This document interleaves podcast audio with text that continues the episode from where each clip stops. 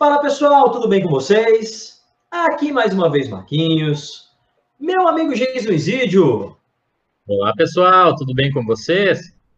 E estamos aqui para mais um episódio do Vem Cienciar. Hoje o tema que a gente escolheu para falar, eu e o Jason aqui, é um tema que é muito importante, que é um tema, é, é um tema que a gente tem né, é, é, é um problema muito sério em relação a esse tema no país, que é a biopirataria. Né? Um assunto meio nebuloso, que muitos não sabem exatamente o que é, como definir e tal. Então, a ideia hoje, a gente deu uma pesquisada, deu uma estudada aqui, para tentar tirar algumas dúvidas e clarear um pouquinho né, é, é, sobre esse assunto. Né? E hoje a gente vai é, é fazer esse episódio só nós dois aqui, né, Jason? Isso mesmo. e a gente vai fazer um pouquinho diferente, né? Conta aí pra galera. Pois é, galera. Então, hoje eu vou ter a honra aqui de sabatinar o Marquinhos. A gente vai inverter aqui um pouco. Vou aprender com ele aí a respeito mais da, da ecologia, dos temas específicos, específicos relacionados à biopirataria. Então, se prepara, Marquinhos, não vai ser fácil, não. Vamos lá, é, eu sei que dá essa, fazer essa, essa, esse questionário aqui com, com o professor Geis, o exídio, não vai ser fácil, né? Geralmente é o contrário, né? Eu que sabatino o Geis, a gente brinca sempre que o Geis é o cientista né, da, da, da, dupla, então hoje eu vou ter essa resposta aqui de falar um pouquinho sobre esse assunto. Então vamos lá, Jason. Pois então, Marquinhos, hoje eu sou o representante da comunidade aqui, tu certamente sabe muito mais que eu sobre esse assunto. E eu acho que eh, para a gente manter a mesma linha aí dos episódios anteriores, tu podia começar dando uma definição para o pessoal que nos ouve a respeito do que significa biopirataria.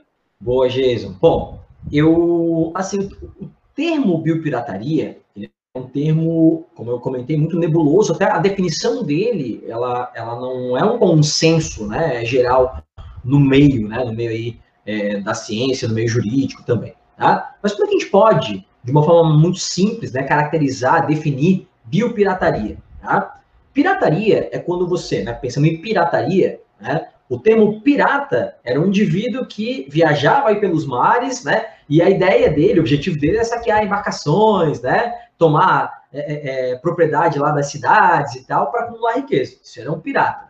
O termo pirataria atualmente já é um pouquinho diferente. Então, pirataria significa produzir, reproduzir, distribuir ou vender produtos ou serviços sem autorização, né? O famoso gato net, né? É, é, CDzinho, lá DVDzinho, que agora já não tem mais isso, não, mas era antigamente, nossa época de adolescente aí, né, Jesus? DVD pirata, né? O cara, o cara viu o filme antes de sair no cinema. Então, a pirataria seria né, isso, você né, é, é, copiar, reproduzir ali, né, e distribuir, vender produto sem autorização. Biopirataria, então trazendo agora mais para a área né, biológica, é, a gente pode caracterizar biopirataria como sendo a exploração ilegal, né, sem autorização, de recursos naturais, sejam recursos vegetais, animais, recursos naturais de forma geral, e também posso caracterizar biopirataria como apropriação e monopolização de saberes tradicionais de povos da floresta de forma geral, visando lucro. Vamos citar exemplos aqui. A gente vai falar de outros exemplos depois, mas só para ilustrar essa definição.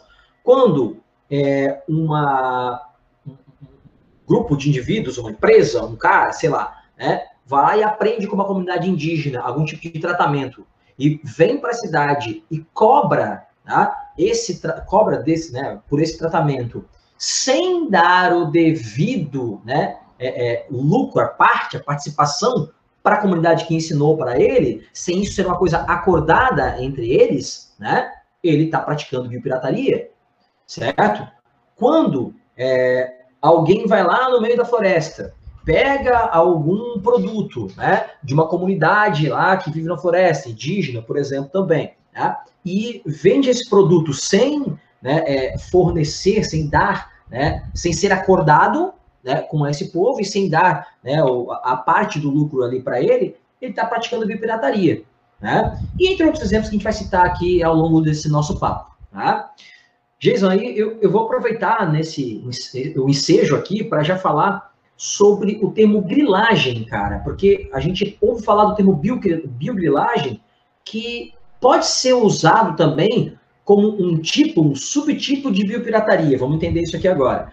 Uh, o que é grilagem? O termo grilagem significa alguém criar documentos falsos, que geralmente, geralmente a gente fala de grilagem de terra, né? Então, grilagem é alguém criar documentos falsos para se apropriar de uma terra que não é dele.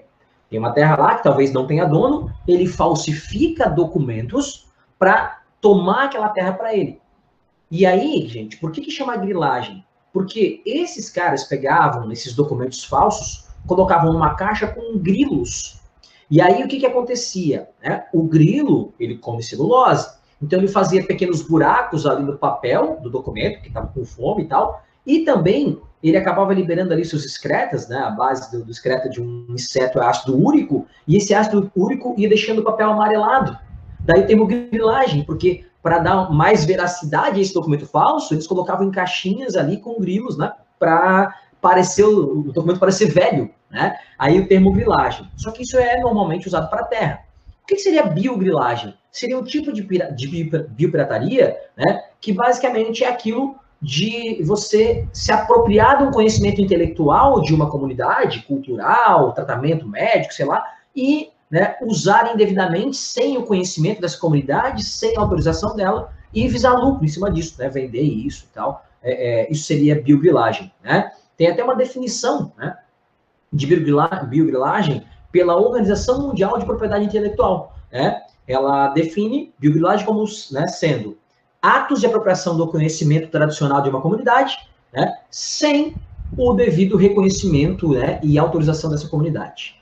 Marquinhos, entendi na tua excelente resposta aí que a biopirataria é uma atividade completamente ilícita e eu gostaria que você comentasse um pouquinho aí para nós a respeito dos prejuízos que essa, esse tipo de atividade pode causar né, em termos financeiros ou em termos aí de biodiversidade, né, pensando na, na vida dos animais ou dos vegetais envolvidos.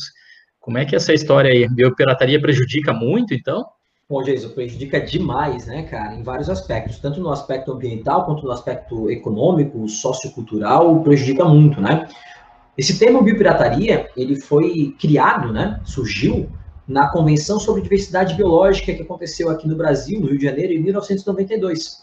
Alguns autores vão dizer que o termo foi criado posteriormente, em 93, por uma ONG, né, chamada RAF, hoje conhecida como ETC Group, mas na verdade o termo biopirataria já aparece em documentos da Convenção sobre Biodiversidade, né? Sobre diversidade biológica, é, de 92, tá? Ah, bom, quais são os prejuízos, né? É, falando em prejuízos econômicos primeiro, tá? Bom, quando uma empresa estrangeira vem aqui no Brasil, na Amazônia, por exemplo, né, Jason? E o Jason aí, que é um cara da farmacologia sabe quanto que se usa de é, princípio ativo de plantas para a produção de fármacos, né, Jason? Os famosos fitoterápicos, né? Que é diferente de homeopatia, né, Jason? então, é, esses fitoterápicos é, é, são tirados de plantas, princípio ativo de plantas, né, de vários locais do, do planeta. Então, imagina que uma empresa vai lá na Amazônia, acha uma planta que tem princípio ativo contra, e a gente vai citar exemplos depois aqui, mas acha uma planta tem princípio ativo contra uma doença, ela leva essa planta lá para o país dela, né, dessa empresa, não no Brasil, por exemplo, e patenteia, faz a patente desse princípio e a partir daquele momento, durante a patente de remédio, acho que não lembro se é 10 ou 20 anos, Jason, não sei se tu lembra, você pode me dizer isso, Olha, a gente pode confirmar depois, mas uh, eu vou ficar com uns 20 anos. eu acho que é 20, eu acho que é 20 anos. Então, nos próximos 20 anos, aquela medicação só aquele laboratório pode produzir. Então, ele tirou de uma floresta, não deu o devido royalty, né, a arrecadação em cima do, do lucro desse, desse medicamento para aquele país, né? Então, está trazendo prejuízo financeiro.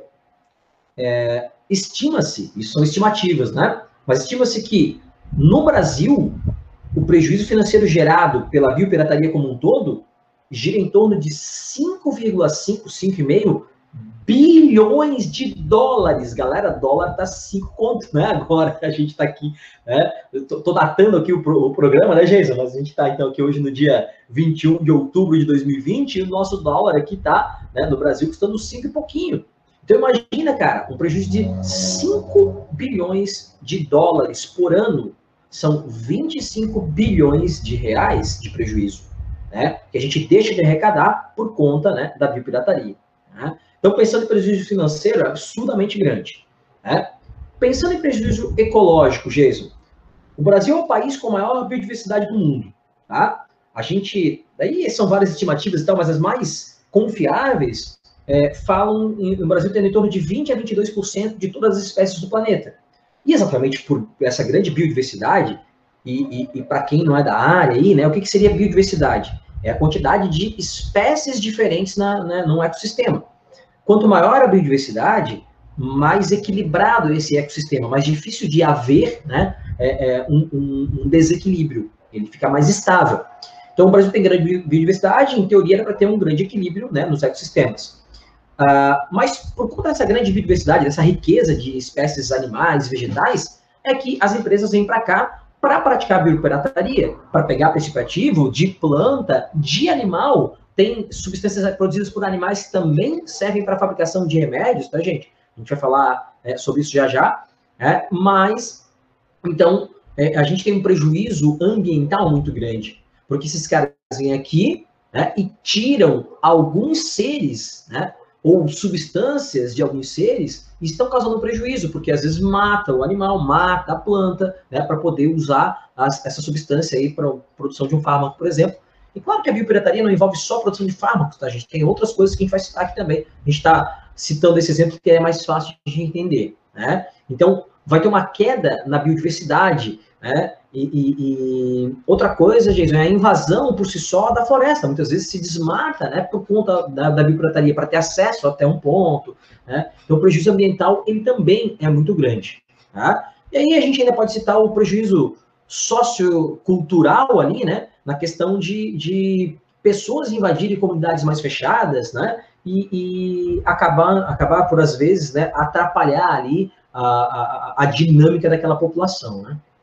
Marquinhos, eh, escutando a tua resposta, tu citaste aí empresa que, que pode adentrar a Amazônia, pessoas que podem desmatar a floresta para obter compostos, é, então parece, e até mesmo pelo valor né, que tu, tu colocaste, 5,5 bilhões de dólares é, é algo que movimenta o mercado realmente muito forte, muito grande. E eu imagino que para ter todo esse valor, toda essa movimentação de dinheiro, é porque realmente tem interessados, né? É. Então, me parece, se eu entendi bem, essa vai ser a pergunta para ti. Ô, Jesus, uh, mas existe... só antes, Desculpa, cara, mas só antes de fazer essa pergunta, um, um dado você falou, né, de que movimenta muita grana, é, a biopirataria é a terceira atividade ilícita, né, é, ilegal, ilícita, mais rentável no Brasil. Só fica atrás do tráfico de drogas e do tráfico de armas. Então, a terceira atividade ilícita, ilegal, mais rentável no Brasil, que gira mais dinheiro no Brasil. Pronto, é, exemplificou completamente o que eu estava imaginando o ponto onde eu queria chegar. Então, parece que tem uma, uma estrutura, assim como no crime de armas, aí, por exemplo, ou crime de drogas, parece que na biopirataria tem uma estrutura social organizada também, né? É, é verdade isso? É, Jason, é, é, claro que isso tem variações, dependendo de, de qual é o objetivo, né, o foco desse biopirata, o termo biopirata também é, é o termo novo, né, biopirataria é mais antigo, o termo biopirata é novo, mas é, é, é existe, dependendo do foco, né, existe, existem variações, mas existe uma estrutura social, né, é, base, assim, da biopirataria, tá? Então, vamos pensar em um aspecto, só para usar como exemplo para explicar aqui, né, essa estrutura, essa estrutura social, vamos usar como exemplo o tráfico de animais. Né? Então, eu, eu, eu sempre comento com alunos que às vezes vêm falar comigo, ah, professor, eu queria comprar um papagaio. Né? Eu queria. Gente, tem animais que não é legal você ter em casa. Marquinhos, não existem papagaios é, é, é, legais, né? Existem. Existem papagaios, tem criador, né, criadores que pegam papagaios apreendidos, cuidam e que podem, né, é, é, é, então manter esses papagaios, eles são certificados para isso.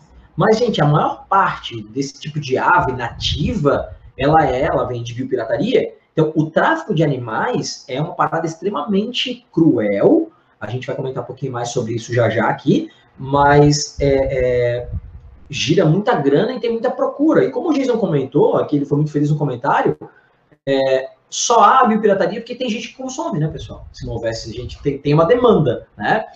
Então, como é que funciona, pensando no tráfico de animais, Jason, como é que funciona a biopirataria nessa, na sua estrutura social? Tem o primeiro intermediário, tá? É, o primeiro intermediário é o cara, comerciante ambulante ali e tal, que vai lá e transita entre a zona da floresta, a zona rural, e o centro urbano. Então, é o cara que vai lá, né, bota sua armadilhinha, pega lá o seu pássaro, por exemplo, ou um outro animal, uma planta e tal, lá na floresta, e traz para os centros urbanos, certo? Nesses centros urbanos, esse primeiro intermediário, ele vai vender para um intermediário secundário. Então, ele passa lá para um intermediário secundário, que é pequenos comerciantes, geralmente, que vão atuar de forma clandestina no comércio varejista. Tá? Ter lá uma pequena agropecuária, por exemplo, né? É, que, que vende esse tipo de animal de forma clandestina. Às vezes para por aqui. Né? Então, já vai para o consumidor final aqui do intermediário secundário. Mas às vezes esse intermediário secundário, na verdade, ele passa esses seres vivos, né, para grandes comerciantes, que são caras que vão fazer o contrabando a nível nacional e internacional às vezes, né? Então esses grandes comerciantes vão pegar, né, do intermediário secundário e vão passar esses animais, né, para um contrabando nível nacional. Brasil é um país continental, né? Então né, comercializar nacionalmente não é uma coisa tão simples, então tem que estar na mão de gente com grana, né? E aí, esses grandes comerciantes vão né, comercializar de forma nacional ou internacional, né? Vão contrabandear aí, porque é contrabando, é ilegal, né? E vai chegar no cliente final, que são criadores domésticos, né? Pessoas que querem, têm vontade de ter um bichinho lá diferente e tal, e acabam caindo nessa e, e, e financiando esse tipo de crime. Grandes criadores particulares, né? Zoológicos, gente, tem zoológicos particulares que pegam animais legais, né? Curtumes, que é, são, são né, fábricas de couro lá para confecção, que pegam animal para matar, para bater e tirar o couro, né? Couro de jacaré, por exemplo, e tal. Fábrica de calçado, né, que usa couro ilegal, etc. Né? Então, assim, gente, é, não é só o coitadinho lá, é claro que passa por uma estrutura social e aquele cara que não tem condição e que às vezes está lá capturando animais para conseguir comer o pão, né, para conseguir ter o seu sustento, ele está fazendo errado. Mas esse cara é o menor dos problemas. Vejam né, que é, essa, esse tipo de crime passa na mão de gente com grana. Então, não vamos nos enganar achando que biopirataria é feita só do cara que vai lá na floresta, captura o passarinho e vem vender aqui na cidade. Não, tem muita gente com muita grana envolvida, muito dinheiro envolvido, gente. É o terceiro né, negócio ilegal, ilícito mais rentável do país. Né? E é o mais rentável na maior parte aí dos, dos países que tem, né? O terceiro mais rentável na maior parte dos países que tem né, biopirataria, que tem grande diversidade, que, é, que são né, é, é, é, focos né, desse tipo de crime. Marquinhos, vou fazer um paralelo aqui com esse, esse excelente exemplo que, que você deu. No caso do tráfico de drogas, é bastante parecido também. É, a gente sabe que é um problema social bem grande, um problema bem complexo, mas uh, né, ali o colombiano, o peruano, o boliviano, o coitado ali que, que ele de repente planta a folha da, da, da para fazer o extrato de, de, cocaína, que depois vai virar né, o pó lá para ser cheirado lá em Miami, nos Estados Unidos, né, na, na, Europa, é, é gente com muita grana que está na parte final ali. É, a gente sabe que tem setores econômicos ou mesmo setores médicos que tem pessoas muito poderosas que cheiram lá regularmente só cocaína e tal.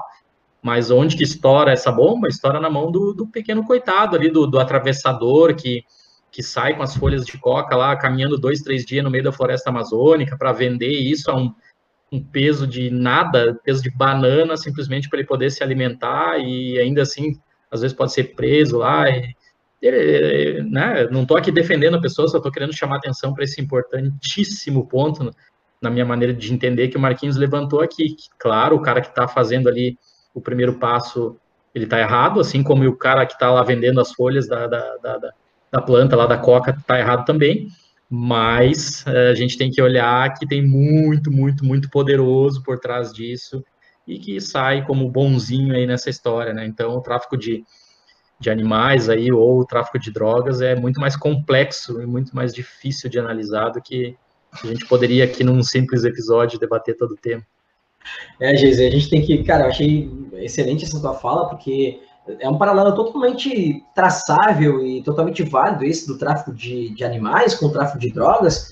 É, e a gente pode trazer isso um pouquinho para a nossa realidade atual, de nos últimos tempos a gente tem eleição de, né, de, de políticos que é, vendem soluções simples para problemas difíceis, né? Soluções fáceis para problemas difíceis, soluções simples para problemas né, complicados, né? Uh, e aí, assim, você falou, né? O tráfico, não que o cara que é a base do tráfico lá, né? O cara que né, vai lá buscar né, o, o produto para fazer a droga, né? Para né, é, refinar ali e tal, que ele não seja culpado, mas é que só esses são os focos, né? E na mesma coisa a questão de uso, né? Onde é que, onde é que costuma se bater? Ah, em baile na periferia. Mas, gente, festa de gente rica em mansão tá cheio de droga também, mas ninguém bate, né? Então, é, é muito complicado, né? A gente precisa é, entender que o foco tem que ser geral. Então, é combate às drogas? Ok, combater todo mundo que usa droga. E não só né, um grupo dos que usam, né? E então se vende muito isso, né? Ah, vamos lá, bater no morro, pegar o tráfico, o comando do tráfico não está no, no, morro exatamente, né? Está na mão de, de, gente que tem grana. A mesma coisa acontece com a bipirataria. Né? É, excelente. E Marquinhos, a gente citou aí 5,5 bilhões de dólares numa atividade ilícita, mas eu lembro de um dado que me foi apresentado num, num congresso científico é, se não me engano, era uma estimativa do Tribunal de Contas da União brasileiro, que o Brasil perdia aí cerca de 3 bilhões de dólares ao ano é, por causa da biopirataria, né, no sentido de que são retirados alguns produtos uh, uh, naturais nossos que depois viram em medicamento ou algum tipo de alimento, alguma coisa assim, que depois é revendido para nós ali dentro de uma caixinha bonitinha e o Brasil deixa de arrecadar esses royalties. Então, a gente está vivendo aí realmente uma, uma dita crise econômica. O governo brasileiro, de repente, poderia olhar um pouquinho para esse lado, de regulamentar melhor essa, essas atividades ilegais, porque isso causa, de certa maneira, né, um prejuízo econômico para o Brasil. Nós poderíamos arrecadar bastante dinheiro para a nossa população devido a isso que o Marquinhos falou, devido a nós sermos aí 20%, basicamente, né, termos 20% basicamente, das espécies no planeta. E aí, Marquinhos, então, queria que tu comentasse um pouquinho a respeito dos exemplos marcantes que, que a gente tem de, de biopirataria. Que produtos que foram extirpados aí da nossa floresta, ou das nossas florestas, e acabaram, de repente, virando algo interessante para o uso todo no mundo, e a gente deixa de receber por isso. Bom, Jason, é, legal a tua pergunta.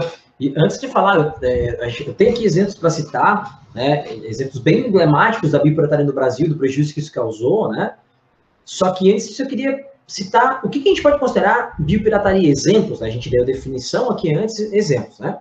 Tráfico de animal, tráfico de animais é um tipo de biopirataria, é, das mais cruéis, né? Porque 90% dos animais não chega ao consumidor final, o cara que vai comprar. Ou seja, eles morrem no meio do caminho. 90%, gente cada 10 bichinhos que é capturado para tráfico, para vender, né, é, cada 100 deles, 90 morrem. Então, um absurdo, assim, né? O índice de mortalidade é muito grande. Eles são transportados em. Os caras fazem buraco em banco de carro e colocam os passarinhos lá dentro, ou cobra e tal. É um absurdo, assim, né? Então, tráfico de animal é um exemplo de biopirataria. Tráfico de sementes, né? De um país para outro, exemplo de biopirataria. Isso é bem complicado, né, gente? Porque o cara bota a semente na cueca ali, tá na moda botar as coisas na cueca agora, né? Eu boto a semente na cueca ali, ó, e ninguém vai saber, né?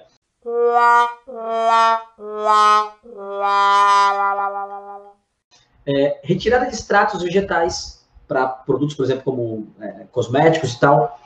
Uso de plantas para fabricação de fármacos, né, de, de, medicações. Extração de madeira é um tipo de biopirataria, se tudo isso for ilegal, obviamente, né, gente? Utilização de técnicas de comunidades locais, a gente falou daquela história da biogrilagem e tal. E essa aqui tu vai gostar, Jason? utilização de recursos genéticos, né? Porque alguém pode vir aqui e pegar uma planta ou um animal, não porque ele quer a planta ou um animal, ele quer só um gene que está lá naquela planta ou naquele animal, para tirar esse gene para uma técnica de transgenia, né? De DNA recombinante, né, Jason? Usando lá uma, uma endonuclease, mesmo de restrição, cortar um gene de interesse para colocar em um outro ser vivo. Né? Ou seja, isso é utilizar recurso genético de uma, né? de uma população, né? de um país. E isso acontece o tempo inteiro, cara, de é, países, né, é, virem aqui, na verdade, geralmente instituições privadas, mas não quer dizer que outros governos não fizeram isso no Brasil também, né? Mas instituições, privadas, laboratórios e tal, vêm aqui, entram na Amazônia, acham o princípio ativo, levam para o seu país, no Japão tem vários exemplos, tal, patenteiam lá e a gente tem que pagar depois para usar essa medicação e não recebe nada por isso. Né? Ah, então, eu vou citar aqui, Jason, alguns exemplos muito, muito marcantes aqui de biopirataria no Brasil. Tá? O açaí, tão importante culturalmente lá no norte do país e tal, ele foi patenteado por uma empresa japonesa. Tá? Então, a Kakai Corporation, né? Kaká, as duas letras K, né? E ela Corporation patenteou o açaí, gente. Então, durante um tempo, para poder vender açaí, o cara tinha que pagar um royalty para uma empresa japonesa. Olha que absurdo, gente. O cupuaçu, que é usado para alimentação, que é usado também para cosméticos e tal, foi patenteado por uma outra empresa japonesa chamada Asahi. Então, durante, se eu não me engano, a patente é 20 anos, né, gente? É, durante 20 anos, para fazer produtos de cupuaçu, tinha que dar royalty ali, dar um, né, um quinhãozinho para a empresa Asahi né, Foods. O veneno de jararaca, Jason. Jararaca, uma das serpentes, provavelmente a serpente peçonhenta mais comum, mais abundante no Brasil, das peçonhentas, tá? Se retira o veneno da jararaca e a partir de um princípio ativo que está no veneno, se faz um remédio para hipertensão. O captopril, que o Jason conhece muito bem aí, o Jason é da Farmaco, né? Ele foi patenteado por uma empresa estadunidense, né? Na América do Norte, ali nos Estados Unidos da América do Norte, empresa americana, a gente chama, né? Mas certo é estadunidense, né, porque americana é a América inteira. Então, chamada Squib, ela patenteou. Então, ela levou para lá o veneno de uma cobra basicamente brasileira, tem em outros países também, mas basicamente aqui da nossa região, ela pegou, ele descobriu esse princípio ativo aqui no Brasil, levou para os Estados Unidos, fabricava o captopril, um remédio amplamente usado para hipertensão, e a gente tinha que comprar esse remédio, não recebeu o royalty que deveria, porque foi tirado daqui, né, o princípio ativo, e ainda tinha que pagar lá para usar, né? Se alguma empresa nossa quisesse fabricar o captopril, tinha que pagar o royalty para a Scrip, né? Uh, uma medicação chamada pilorcapina, que é usada para tratamento de glaucoma, né, de pressão intraocular aumentada ali, é retirado de uma planta chamada jaburandi, que foi patenteada pelo laboratório alemão, o Merck, um laboratório bem famoso aí, né? Então também durante 20 anos teve que pagar ali é, então teve que pagar durante esse tempo aí né, a patente, até a patente cair, né, é, para a Merck, para usar a, ali a pilorcapina, é, que é usada para tratamento de glaucoma. Né? Um outro exemplo bem louco foi o curare, cara. O curare é uma, uma substância retirada, né, de várias plantas, não é só uma planta que tem o curare, tá, gente? Várias plantas amazônicas têm o curare e ele é usado como um relaxante muscular, né? É, e muito usado em procedimentos cirúrgicos, né, para relaxar a musculatura, né, vai deixar ali né, a musculatura mais preparada para um procedimento cirúrgico, para uma incisão e tal. E a patente é dividida entre três empresas né, inglesas. Na verdade, duas inglesas e uma americana. A Wellcome, que é americana, a Abbott e a Eli Lilly, que são inglesas, né? E um outro exemplo, talvez o mais marcante no Brasil, foi um cara chamado Henry Wickman, ou Henry Wickham, perdão, o Henry Wickham, levou sementes da seringueira da Amazônia, utilizada para tirar a extração de látex lá, é muito importante para o ciclo da borracha. Em 1876, cara, esse cara pegou sementes de seringueira, escondido, levou para né, é, a Malásia. O Brasil, nessa, nessa época, 1876, final ali do século XIX, tá, dominava o mercado mundial de látex para produção de borracha. E aí esse cara, o Wickham, levou né, a semente de seringueira para a Malásia, começou a plantar lá, as seringueiras vieram muito bem, e o Brasil perdeu espaço para a Malásia. Hoje o Brasil poderia ser uma potência né, econômica é, é, maior do que ela já é, né, porque a gente está aí meio em decadência agora, mas maior do que ela já é, do que já foi, e um dos motivos para isso não ter acontecido foi biopirataria do Henry Wickham, levando né, é, é semente de seringueira para a Malásia. Em 1746, então um pouquinho antes disso, o cacau lá da Bahia foi levado para a África e para a Ásia. E se adaptou muito bem nesses dois lugares. Esses dois lugares começaram a produzir cacau. A gente podia dominar o mercado de chocolate. Olha que legal isso, gente. Dominar o mercado de chocolate. Tá? Então imagina a grana que ele ia dar. Só que aí foi tirado daqui sem pagar royalties, sem nada disso. E aí outros países aí estão produzindo cacau, competindo com a gente. Hoje muito, né? O Brasil nem é uma potência nessa produção de cacau mais atualmente, né? Então, exemplos marcantes aí de como a biopirataria prejudicou né, o nosso país e nos prejudicou, então, como população, né, é, diretamente. Marquinhos, é impressionante a, a, tua fala pela quantidade de absurdos, patentear uma determinada coisa, roubar, não tem outra palavra realmente, né? É roubar. É roubar, né? Nos roubar um patrimônio biológico. E, e você me citou na, na, questão da genética, eu fico realmente pensando como será o futuro aí com a, com a técnica de CRISPR, com a, com a, técnica de edição de genomas.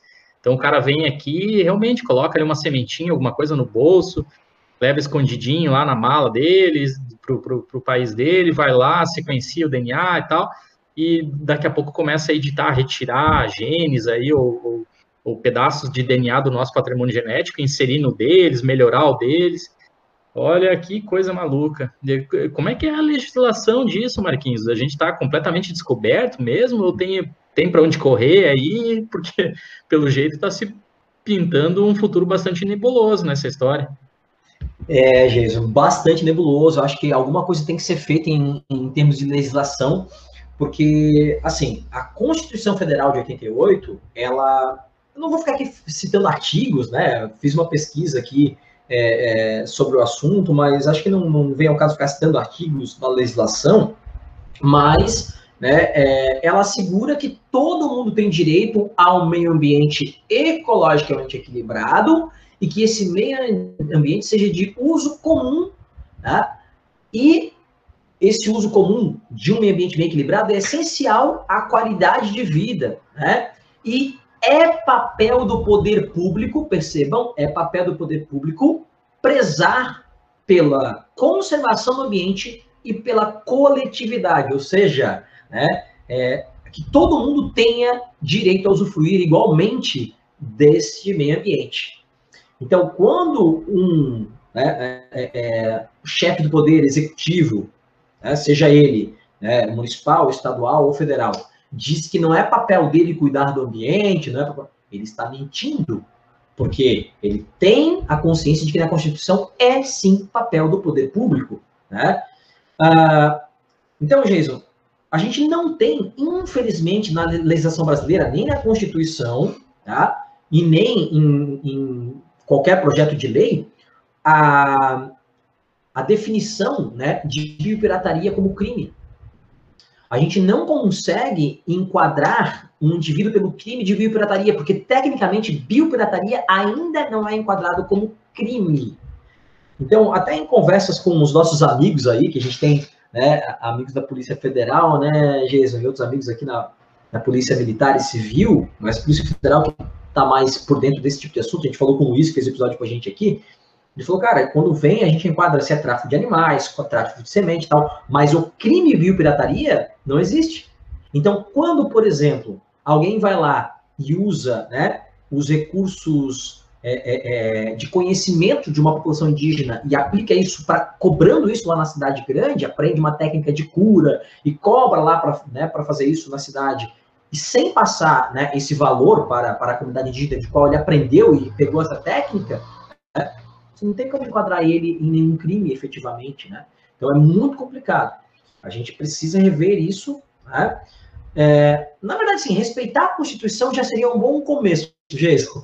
Se a gente respeitasse a Constituição, né? É, é, porque cuidar do bem-estar né, da população, a coletividade, todos terem direito a é, é, é, usufruir né, daquele recurso natural igualmente e a conservação ambiental estar equilibrado, se a gente conseguisse é, cumprir o que está na Constituição, já seria um ótimo começo, né? Porque aí combater biopirataria já seria, já estaria dentro disso, né? Então é bem, bem complicado, assim. Opinião de vários juristas é bem essa, de que a gente tem até algumas leis bastante interessantes. O problema do Brasil talvez fosse a não aplicabilidade dessas leis de uma maneira geral para todas as pessoas. É dar um é. outro episódio aqui bem interessante. É, Jason. A, a, a, gente tem a Lei 9.605, né, que foi criada em 98, que ela institui as, as penas sanções né, administrativas e tal é, é, para quem comete crime ambiental. É uma lei bem extensa e tal. O problema, cara, é que é, enquadrar dentro dessa lei é que é difícil, não tem fiscalização, aí sempre tem que conhece, né, alguém que conhece alguém. É aquela história. O cara de grande empresa e tal, raramente é preso. Pensa aí, né, na, na, nos desastres de Mariana e de Brumadinho. Quem é que foi preso lá?